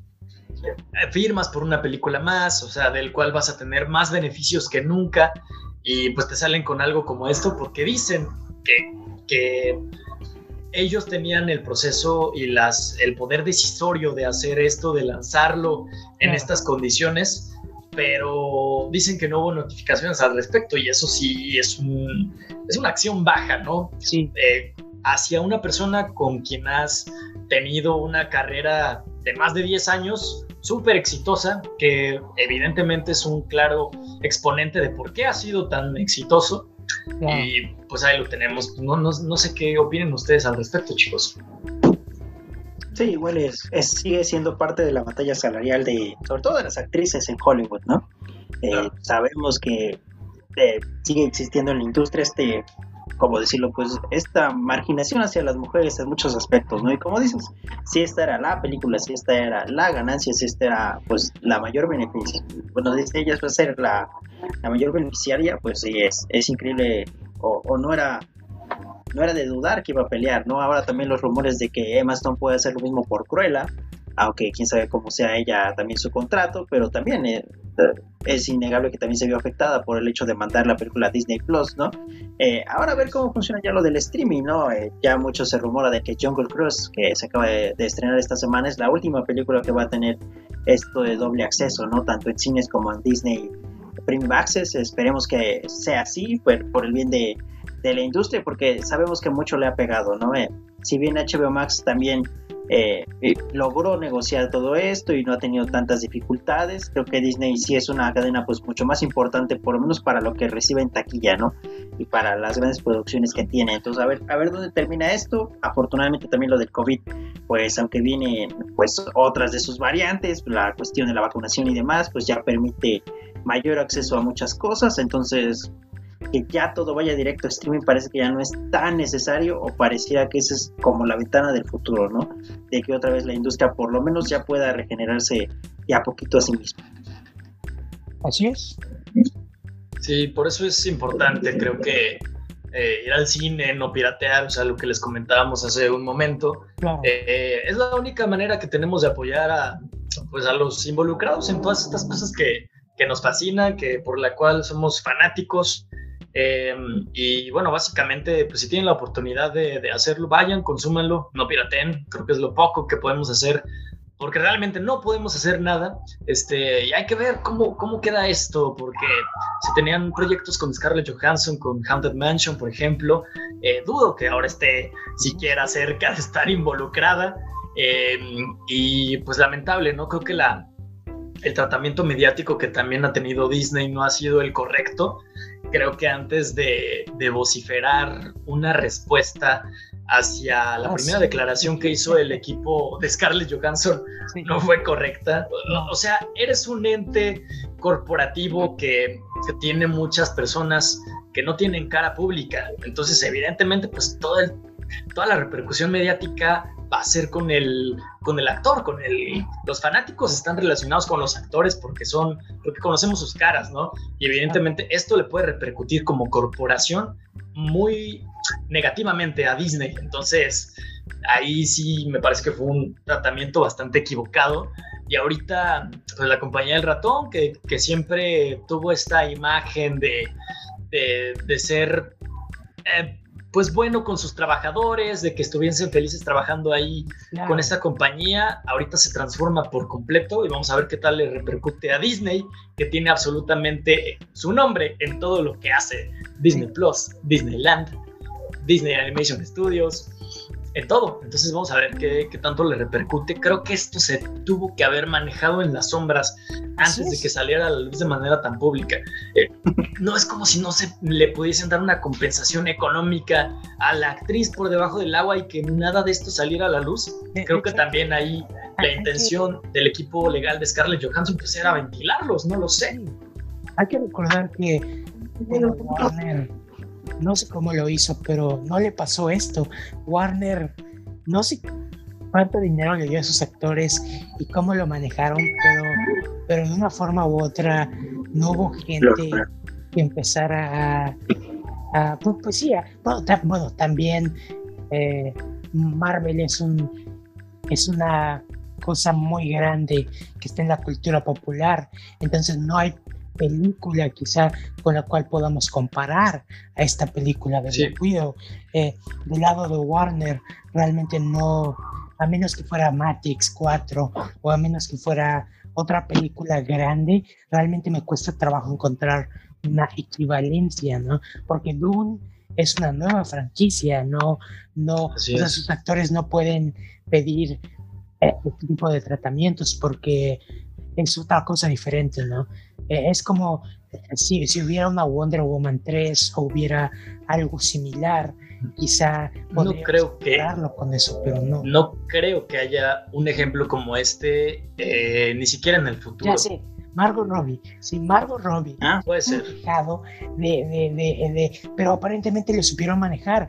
Este, eh, recuerdo que Warner empezó a darle bonos a los actores y creo que eso fue.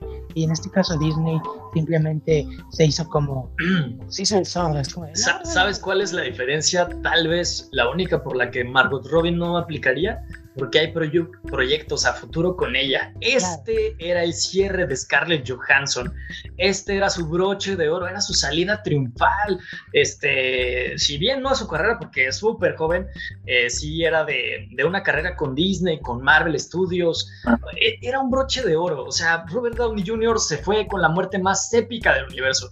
Eh, Chris Evans se fue con el final más emotivo del universo, ¿no? Eh, hay proyectos todavía con Hulk, con, con Hawkeye y obviamente esperemos que sí sea un broche de oro su salida, pero esta cinta, esta película era el broche de oro para Scarlett Johansson y se convirtió en esto.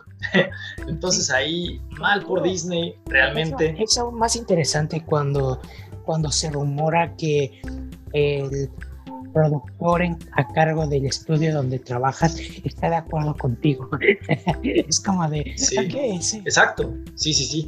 Y bueno, Disney evidentemente tiene que ser bastante precavido con lo que va a decir ahora, eh, porque si ya se te une ahí alguien como Kevin Feige, este, Kate Shortland, pues me parece que, bueno, Black Widow tendrá detalles ahí en, la hechura cinematográfica de, la cinta como tal, pero pues era una actriz que creo que era una directora, disculpen, una realizadora que podías utilizar en el futuro, eh, tomando otro personaje, creo que su planteamiento fue súper interesante, un tratamiento, un planteamiento, un desarrollo que pudimos ver con otros personajes, eh, quizá una historia de origen, quizá una película en solitario para la versión de Black Widow de Florence Pugh, o sea, hubo muchísimas maneras y con esto también te la quitas, o sea, es algo, puede pasar algo como con lo de Patty Jenkins, que creo que estuvo medio relacionada con Marvel Studios para una cinta y que después se va a la competencia. Pasó con James Gunn, regresó afortunadamente, pero estás dejando ir a buenos realizadores y eso es lo más negativo que me parece de esto. Claro, sí, definitivamente. Entonces, bueno, ahí lo tenemos, Julio. Yo, tengo una gran duda sobre contratos. Eh, una vez que haces una película con Disney, ¿ya te dejarán entrar gratis a todos sus parques en el mundo? Oh, espera, tengo, una historia al respecto. Ah, ¿recuerdas, ¿Recuerdas a Shonda Rhimes, la creadora de Grey's Anatomy? Ok, mm. ¿Debería recordarla por otra cosa que no sea Grey's Anatomy? Ah, sí, sí, de hecho, de hecho ha hecho varias, ha, producido esta serie How to Get Away with Murder, ha producido... O sea, trabaja con ABC, ¿no? Es a lo donde quieres llegar. ABC muchos años. Era una de las eh, creadoras más. Eh, hizo el spin-off Private Practice. Ah, ABC es de Disney, para quienes eh, no encuentren la vinculación en esto. Es el canal de televisión que tiene Buena Vista International Disney, prácticamente. Hizo muchas cosas con ellos y si la googlean, pues sí, realmente era una de las grandes productoras de Disney, ¿no? Ahora, se supone que para ella eh, le habían regalado dos pases para ir, entrar y salir de Disneyland, ¿no? Pero recuerdo que hubo un momento en el que ella pidió por uno más, o sea, un pase más, porque iba a llevar a, no sé, familia, alguien, ¿no? a, Disney. Y entonces Disney le negó el tercer pase gratis. Y ella se quedó como de, oh, ok, ¿por, ¿por qué? ¿No? Nadie le dio una respuesta, no pasó nada. Pasó el tiempo y ella dijo que ese fue el momento en el que decidió irse a Netflix porque... estaba leyendo justamente aquí en su Wikipedia. ¿cómo, es posible, dice, que una compañía que gana tanto dinero, a la cual le ha aportado tanto dinero, eh, pues haya sido codo de no darme un pase de mil dólares simplemente eh, por una persona extra, ¿no? Eh, ahora en la actualidad Shonda Rhimes se cambió con uh, Netflix, hizo la serie Bridgerton, que fue sumamente exitosa y va a seguir trabajando con ellos por los próximos años. Así que Disney es codo a veces. ¡Wow! Wow. Sí, claro. ahí va mi esperanza de traer siempre gratis. imagínate las regalías que tiene esta mujer, ¿no? Eh, imagínate las regalías que tiene Scarlett Johansson. Sí, evidentemente. No es como que no puedan desembolsar esa cantidad en específico, ¿no? Pero creo que son los acuerdos y es, o sea, sí, trabajas con tanta gente que creo que es imposible tenerlos a todos súper contentos para toda la eternidad posterior a después de trabajar con ellos, ¿no? Pero son detalles humanos de relaciones sociales que deberían cuidarse mejor. Y vuelvo a lo mismo, la respuesta que dio Disney, la respuesta pública que salió en los medios de comunicación eh, sobre la demanda de Scarlett Johansson, que no es como tal de ella, sino de su equipo de abogados, fue personal. Y Disney no es una persona, es una corporación que tiene muchísimas caras que, repito, no vemos, que no tenemos afinidad hacia ellos. Y vamos a ver eh, en qué termina esto, porque sí es una situación bastante eh, ríspida y complicada. Así que, eh, bueno, lo que podemos hacer nosotros como fanáticos, si todavía está Black Widow en taquilla, bueno, en el cine de, de su localidad, pues vayan a verla todavía, ¿no? Este, eh, si no la han visto, si ya la piratearon, pues véanla en la pantalla de cine. Siempre es muchísimo más maravilloso hacer eso que otra cosa. Y si de plano no tienen la oportunidad eh, y ya lo hicieron, bueno, una vez que llegue a Disney Plus, pues también eh, intenten hacerlo, siempre por la manera que sea legal hasta donde esté dentro de sus posibilidades, sobre todo en este territorio que sé que la disponibilidad en todos los estados todavía no es la adecuada, todavía no es óptima para, no estamos en condiciones para, para hacer eso, pero hasta donde sea posible, pues apoyen eh, y consuman estos productos dentro de la legalidad, muchachos. con esto despedimos esta sección. Vayamos rápidamente a la siguiente sección. No se vayan. Volvemos.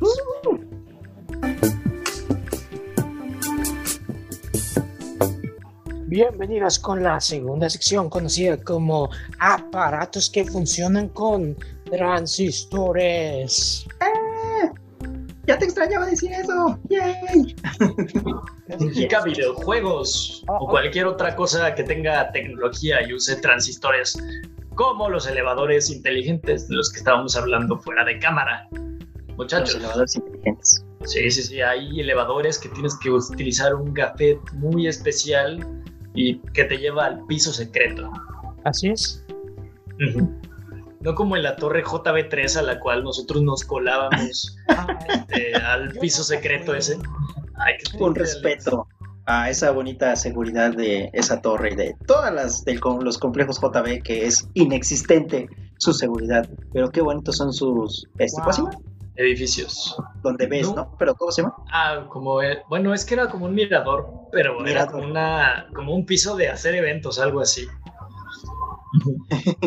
Yo lo recuerdo porque ahí estaba uno de mis empleos que era Sexenio Comunicaciones, en donde el hermano de Juanma, que se llama Mike, me hizo el favor de ingresarme y que también este, ahí convivimos mucho tiempo. Eh, tenía una cabina de radio también, eh, entonces era bastante bonito ahí trabajar y ver pues solamente los coches que iban con Paclisco, ¿verdad? Porque obviamente no hay nada relevante por esa zona.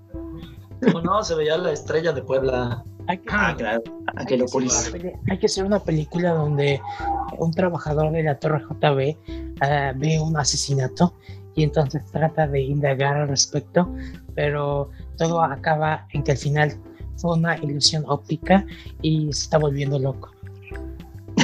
Brillante. Este, bueno, esto ha quedado, quedado grabado para la posteridad y algún día hay que hacerlo, muchachos, junto con esas cosas que decíamos en los primeros episodios de, de no, me acuerdo qué era, era algo de la pandemia, algo así, como de... De hecho, hay que hacerlo. En, las Torres JB era uno de, los, uno de los lugares preferidos de Televisa para grabar sus telenovelas. Televisa. ¿Por qué?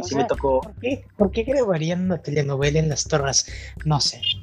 Ah, porque, se ve como ejecutivas, estaban bonitas, el, espacio de afuera estaba pues ah, bastante. lo que no gastaban en seguridad, lo gastaban en jardinería abajo, en, oh. Exacto. mantenimiento. Ah, se veía súper Sí, definitivamente. Y pues ya. Pero bueno. este, muchachos, este será una sección breve, hay poco movimiento, eh, como ha sido costumbre en los últimos meses en el mundo de los videojuegos. Pero bueno, básicamente tenemos dos noticias eh, medio importantes y bueno, vamos a iniciar con la primera de ellas. Aparentemente ha salido una noticia que todavía no está confirmada evidentemente por Sony, pero em, dicen que existe una, un hardware, una pieza en, en, las nuevas consolas de PlayStation 5 que su uso todavía no está bien eh, explicado por parte de la compañía, no al menos por información oficial, pero es evidente que es como un puerto de expansión. Eh, con esto, eh, bueno, se presume, se, se, se antela, se anticipa que la consola pueda tener más memoria RAM, algo muy parecido a lo que hacían los juegos eh, más o menos en la cuarta, quinta generación, cosas como el Nintendo 64 o u otras cosas como en las épocas del Super Nintendo, donde los cartuchos tenían eh, invisiblemente un, una posibilidad de expandir su memoria RAM, su optimización por medio de un hardware externo y mejorar las prestaciones del aparato ya existente. Eh, bueno, esto aparentemente va a suceder también con PlayStation 5, chicos, que han podido ver al respecto de esta información no oficial hasta el momento. Ah, bueno, básicamente es eh, más que más, que eso es bueno, ven que todos los PlayStation venían con 800 gigabytes de, en, el disco duro. Y ahora, finalmente, aparentemente, le van a dar la opción a PlayStation para expandir eh, el, disco duro. Pero, y de hecho ya lo puedes hacer eh, anteriormente, solo que los, cualquier disco duro que ocupes, solo lo puedes ocupar para almacenar los juegos, pero no los puedes jugar desde el disco duro. Los tienes que trasladar al PlayStation y luego eh, para jugarlos, ¿no? Eh, ahora, esta nueva actualización que se había esperado por mucho tiempo va a permitir a la gente jugar los juegos desde el disco duro externo. Como yo tengo mi Play 4 y muchos de mis juegos los tengo en un disco duro externo y los leo desde ahí. Pero para el nuevo PlayStation 5 se decía que debido a que uh, es un Solid State Drive, no, no, sé cómo traducirlo, pero es un disco duro sólido de, de SSD, debido a la velocidad, no la puede correr desde una cosa de esas.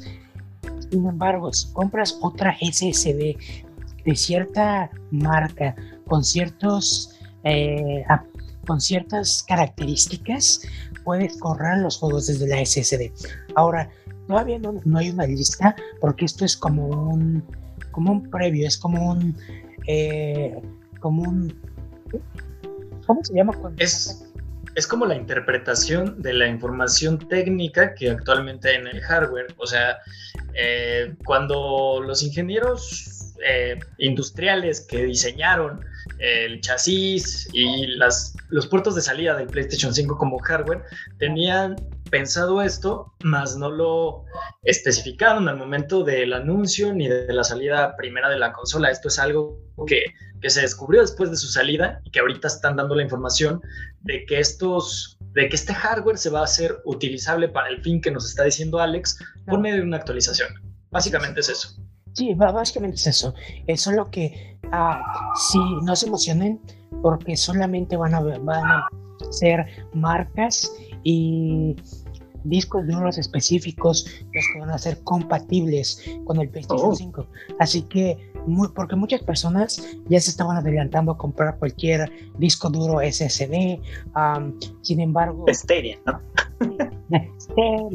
Sin embargo, diría que se espera más a, que digan los los discos duros oficiales para que no gasten dinero en vano, ¿no?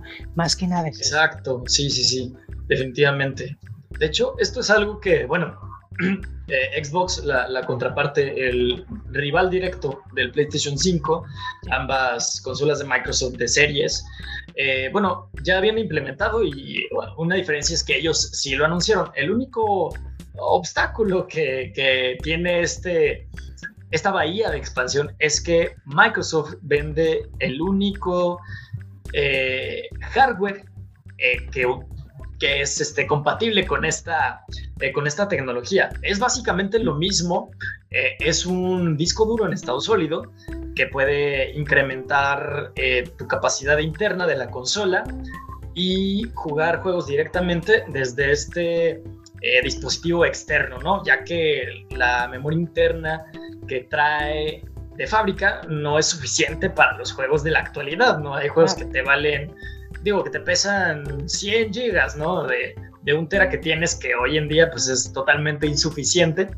Y como decía Alex, eh, actualmente se pueden eh, guardar eh, paquetes de textura, cosas más multimedia, quizá juegos retrocompatibles también, pero los juegos de la actual generación no pueden ser corridos en, estas, eh, en estos dispositivos externos. Entonces, algo que evidentemente es una bondad para la consola de Sony es que vas a tener la posibilidad de no solamente adquirir el hardware que la misma compañía te esté vendiendo, porque evidentemente va a existir también esta opción, sino que puedes hacerlo con cualquier dispositivo genérico, pero que sí cubra estrictamente las características que, que tiene que tener, que en este sentido creo que eran eh, por lo menos 5 o 6, 6 megas de transferencia por segundo, son velocidades muy altas. Cuando ustedes compran una eh, memoria SD, ven muchísimos numeritos, ¿no?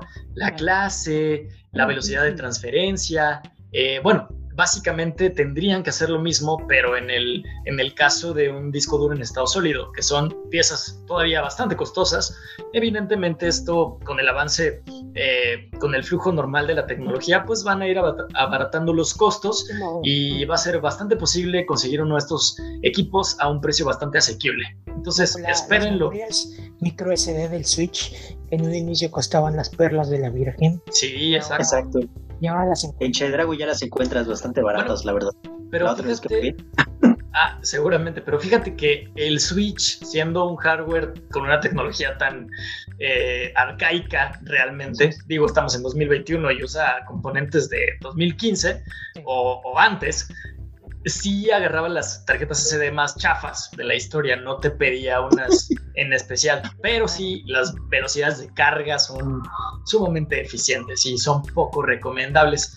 Por eso aquellas piezas que nos menciona Julio en específico este, se han ido abaratando de costos. De hecho, eh, la tecnología de los genéricos superó en velocidad la tecnología de los productos oficiales que auspiciaba Nintendo y son incluso más baratas. Solamente por tener la marca estaban más caras en ese entonces, pero incluso hoy en día, como menciona Julio, son más baratas porque tienen menos especificaciones técnicas, pero Nintendo era la tecnología óptima en 2017 a la hora de sacar el Nintendo Switch. Bueno, básicamente esto va a pasar también con, con Sony y es una ventaja eh, súper genial ah, en contraste de, del Xbox Series, por supuesto.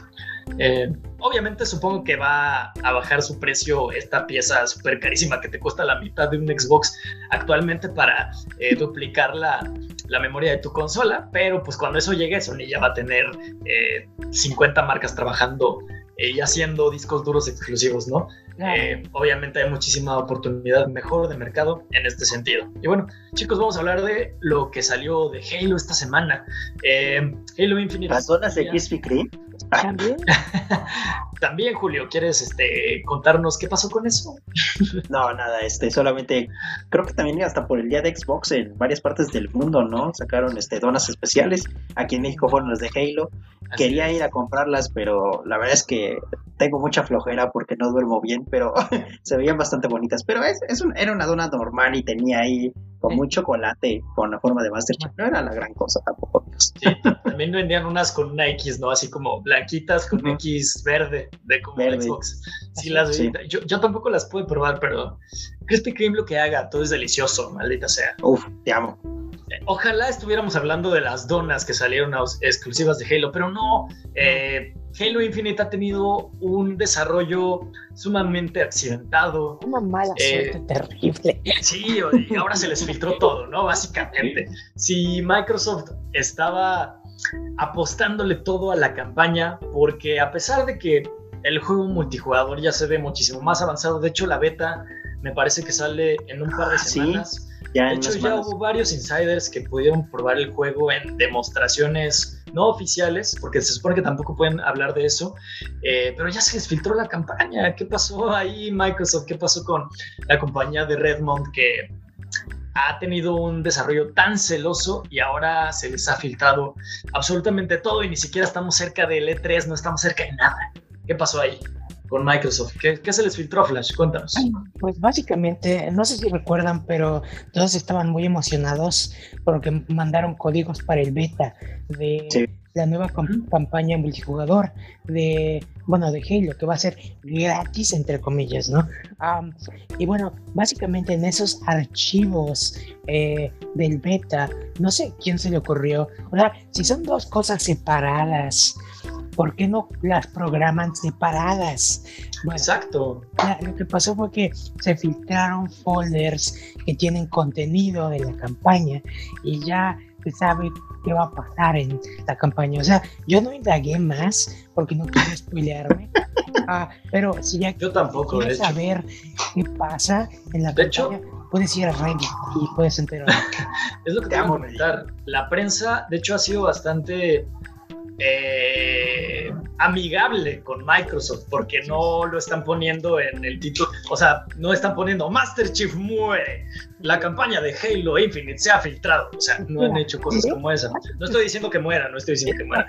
Eh, Cortana sí está viva, o sea, cosas como esa, no lo han hecho, creo que la, la prensa ha sido bastante benevolente y esto no ha pasado el terreno de de las filtraciones y de las redes sociales, donde evidentemente no hay censura si no quieres enterarte de lo que pase no vayas a Twitter y te metas al hashtag de Halo Infinite, porque seguramente te vas a spoilear. Eh, no es algo que, que vayamos a hacer aquí tampoco, ni mucho menos, pero qué tortuoso ha sido el camino de Halo Infinite. Y cada vez, híjole, yo, yo tengo menos esperanzas, muchachos. Creo que no va a ser el juego que esperamos. No, no sé si también esta esta necesidad, porque fueron los mismos desarrolladores quienes filtraron la información.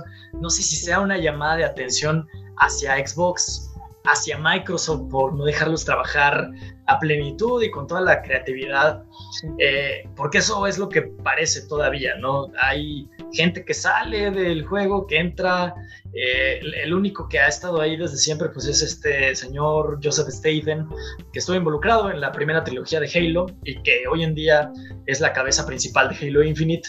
Y no sabemos qué es lo que va a pasar con Halo, muchachos. Julio, no sé si quieras decir algo rápidamente antes de despedirnos pues nada más eso, ¿no? De que siempre es triste que este tipo de situaciones pasen, sobre todo con Halo, que como sabemos era un juego que ya tendría que estar disponible para la consola y nada más no llega.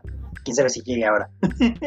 Así es, lamentable para Halo, pero bueno, Muchachos, este, este fue el programa número 56. Muchas gracias por seguirnos una semana más. Ah, Julio, qué bueno que volviste, te extrañábamos mucho. Eh, la otra semana ya, ya, ya más tranquilo. La, la, clausura de los Juegos Olímpicos es viernes, entonces ya voy a estar más mejor dormido. Así es. Este, bueno, eh, sigan cuidándose, vacúnense, si está dentro de sus posibilidades, no piraten vayan al cine si pueden también hacerlo. Y nos vemos la próxima semana. Hasta luego. Un placer estar otra vez aquí. y ahora sí nos despedimos todos juntos. ¡Sí! ¡Lo logramos! ¡Eh! Adiós, chicos. Hasta, hasta la próxima. Bye. Bien, Suicide Squad.